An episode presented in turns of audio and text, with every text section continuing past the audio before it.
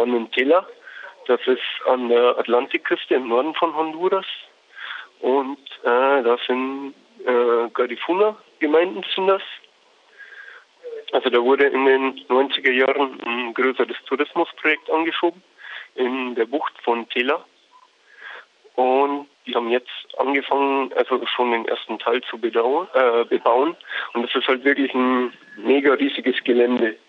Also es sind davon, ich glaube, sechs Kommunidades sind die davon betroffen sind. Ähm, ein paar Kommunidades sind noch im Widerstand dagegen und äh, also ich weiß jetzt von zwei Kommunidades, die jetzt mit der Regierung verhandelt haben, also und jetzt halt ein paar Programme bekommen. Wie wird da Protest geübt? Also im Moment sind es halt, also vor allem eine Gemeinde Tonabé, die sich ähm, sozusagen ziemlich einlullen lassen hat. Und ähm, die sind jetzt eigentlich so für das Projekt. Und dann gibt es aber auch noch äh, Kommunidades wie zum Beispiel ähm, Paravieja und äh, Triunfo de la Cruz. Äh, also ganz viel ist zurzeit einfach noch Information verbreiten über die lokalen Radios. Also es gibt in Triunfo de la Cruz ein kommunitäres Radio, Coco Dulce. Und es wird sich halt einfach dagegen gewehrt, dass äh, das Land privatisiert wird. Ähm, bei Paravieja sieht es im Moment so aus, dass die, also dort gibt es noch keine, äh, keine direkte Repression und Bedrohungen, aber ähm, denen wird halt das kommunale Land nicht anerkannt. Die sind jetzt gerade noch so auf dem juristischen Wege dabei, das durchzukämpfen, wissen aber nicht, wie das ausgehen wird. Und in Triunfo de la Cruz, die sind mittlerweile vor dem interamerikanischen, vor das interamerikanische Menschenrechtskomitee gezogen, um, und haben da den Fall eingereicht, weil sie bei honduranischen äh, Stellen nicht mehr weitergekommen sind. Hm. Wie ist das Vorgehen der öffentlichen Behörden gegenüber den Gemeinden? Ähm, also es gibt ein paar Leute in Triunfo de la Cruz, die besondere Schutzmaßnahmen angeordnet bekommen haben, auch von der Interamerikanischen Menschenrechtskommission. Und die werden eigentlich von den Behörden überhaupt nicht eingehalten. Also die Schutzmaßnahmen. Die Polizisten kommen nicht vorbei, wenn sie sollen, sind nicht im Dorf und so. Und also gerade in Triunfo de la Cruz gibt äh, oder gab es ziemlich krasse Repressalien. Also das lokale Radio wurde 2009 mal komplett abgefackelt, also in Brand gesetzt. Ist dann aber nach zwei Monaten wieder auf Sendung gegangen schon. Und es gibt halt auch viele Bedrohungen gegen Aktivisten. Vielleicht äh, lass uns mal ähm, auf eine zweite Sache gucken, die ihr auch besucht habt. Und zwar äh, äh, gibt es ja auch Probleme in der Gegend mit einem Bau eines neuen Staudammes und mit Abholzung. Ähm, worum handelt es sich denn da ganz konkret? Genau, das ist, also allgemein gibt es die Staudamm-Projekte äh, überall im ganzen Land. Ähm, und äh, die Region, in der es ziemlich viele Probleme damit gibt, ist um La Esperanza. Das ist so im Westen des Landes, an der Grenzregion zu El Salvador.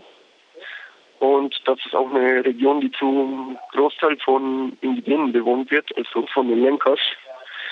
Und dort ist die indigene Organisation Kopin ziemlich aktiv. Also zum einen dort auch noch ziemlich viel illegalen Holzeinschlag. Und zum anderen halt seit 2009 jetzt wieder verstärkt die Staudammprojekte. Also kurz nach dem Putsch wurde von noch unter dem Putschregime ein neues Wassergesetz äh, verabschiedet vom Kongress und das erlaubt halt die Konzessionierung von ganzen Flussabschnitten an internationale Unternehmen und ähm, Kopin äh, hat halt einerseits äh, viele Konsultas in den Dörfern gemacht, also öffentliche Befragungen, in denen die Dörfer die ganzen äh, Staudammprojekte immer abgelehnt haben. Und das wird halt nicht von der Regierung anerkannt, was ein klarer Bruch der ILO 169 eigentlich ist, also des Abkommens zu indigenen Rechten. Und äh, Kopien ist aber auch ziemlich an Protestaktionen organisieren. Also gibt Dörfer, wo sie momentan die Arbeiter der transnationalen Konzerne nicht mehr reinlassen. Sie machen ziemlich viele Mobilisierungen in Tegucigalpa, also mobilisieren halt äh, Leute aus ihren Dörfern nach Tegucigalpa, um dort Demonstrationen durchzuführen.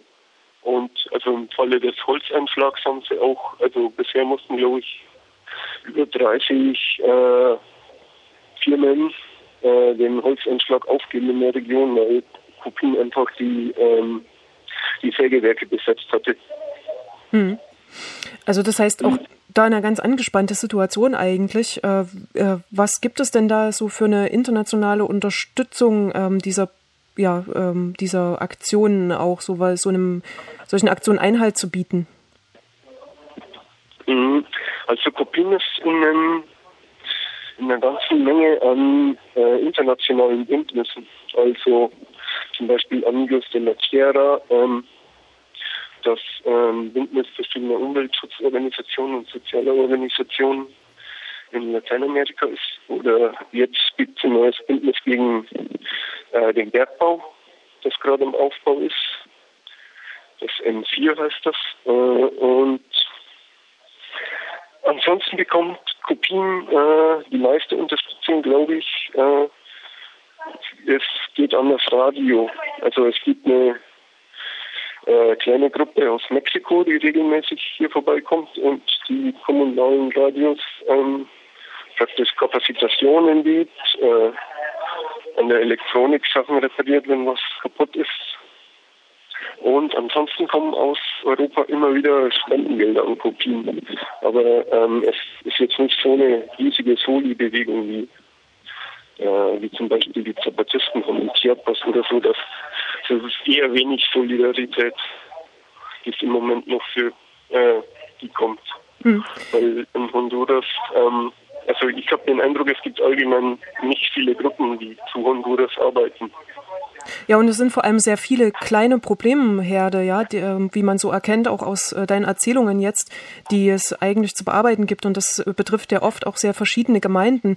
Ähm, inwiefern ist man denn überhaupt äh, ja froh, wenn von außerhalb Unterstützung kommt? Also wird das angenommen, wenn ihr als Interessierte kommt und euch informieren wollt und auch die Proteste nach außen tragt? Oder ist das etwas, wo die Leute sagen, das ist eigentlich äh, unsere Angelegenheit und wir wollen gar nicht, dass sich von außen jemand einmischt? Gibt es solche Stimmen auch? Ähm, bisher nicht. Also ich bin in Honduras immer wieder überrascht, wie offen die Leute sind.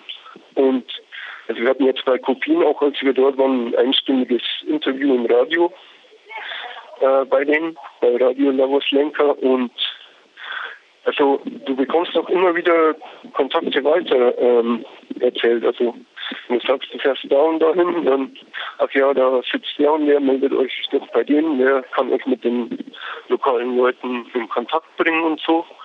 Also, mh, mm, mich verwundert es auch ziemlich, weil ich finde es teilweise auch ein bisschen unvorsichtig. Nun ist ja in Honduras eigentlich die Situation so, dass man auch die Situation des Landes, also auch die politische des Landes, äh, von außen immer wieder auch in den Blickpunkt rückt. Äh, inwiefern spielt denn für diese kleinen Gemeinden mit ihren in Anführungsstrichen auch kleineren Probleme die Gesamtsituation in Honduras zur Verbesserung ihrer eigenen Lage? Also ich glaube, dass, dass Honduras im Moment auch gerade hat, ähm, auch daher kommt, dass es im ganzen Land eben so eine Anhäufung vieler kleiner Probleme gibt. Und ähm, die ganzen Probleme sind auch irgendwie miteinander verknüpft. Also es ist zum einen mal der Landraub, der in Bachuaguan zum Beispiel, äh, die Palmölplantagen, dort der Landkonflikt geht einfach um Land, dann ähm, die Privatisierung der indigenen Ländereien, wie es jetzt in Tila der Fall ist, oder bei Copin in La Esperanza oder Zacate Grande, dort soll eine ganze Halbinsel zu einem Tourismusprojekt umgebaut werden und die ganzen lokalen Kommunidades stehen halt im Weg. Und es sind auch immer die gleichen Leute, die äh, das machen. Also das ist echt faszinierend.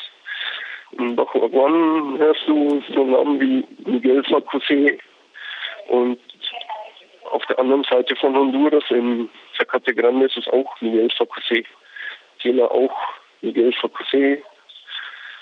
Und ähm, also durch den Putsch äh, fand auch eine totale Vernetzung der Organisation statt. Also Kopien hatte davor recht wenig mit Zacate Grande zu tun, mit den Radioleuten dort und die sind jetzt, machen jetzt total viel zusammen.